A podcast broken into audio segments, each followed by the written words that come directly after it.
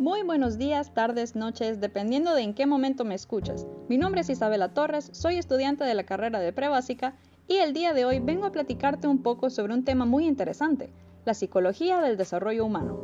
En palabras más sencillas, la conocemos como psicología evolutiva, pero decimos psicología del desarrollo humano porque es probable que al pensar en evolución se te venga más a la cabeza la idea de cómo fue cambiando el cerebro y el raciocinio del hombre desde que era Homo neanderthalis hasta el actual Homo habilis, cuando en realidad nos referimos más a cómo nuestra conducta va cambiando a lo largo de las diferentes etapas de nuestra vida.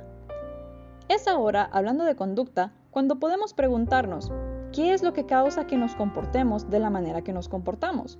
Pues resulta que es un conjunto de factores, como la genética, el ambiente y la sociedad, todos los cuales abarca la psicología del desarrollo humano.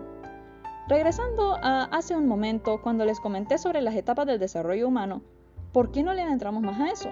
La primera etapa es la prenatal, que abarca desde cuando un bebito es concebido hasta el momento en que nace. La siguiente etapa es llamada lactancia y primeros pasos, que abarca desde que el bebito nace hasta sus tres años de vida, lo que comúnmente en inglés se le llama toddler. T-O-D-D-L-E-R, toddler. Todos los días se aprende algo nuevo. Ahora sabemos cómo se dice infante en inglés. Continuando con las etapas, la siguiente se llama infancia temprana y abarca de los 3 a los 6 años y luego de ellos sigue la infancia intermedia, de los 6 años hasta los 11.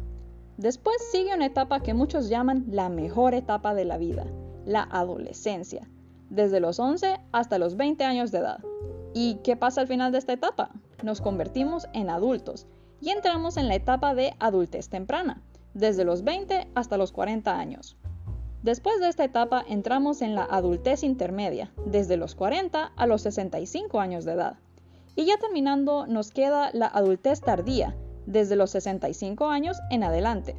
Y por último, la muerte, aunque a diferencia de las demás etapas, esta no necesariamente la experimentamos en este orden, nos puede llegar en cualquier momento.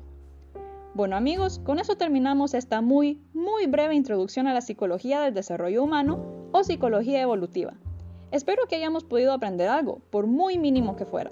Muchísimas gracias por escucharme y nos veremos en la próxima. Bendiciones y feliz día, tarde o noche.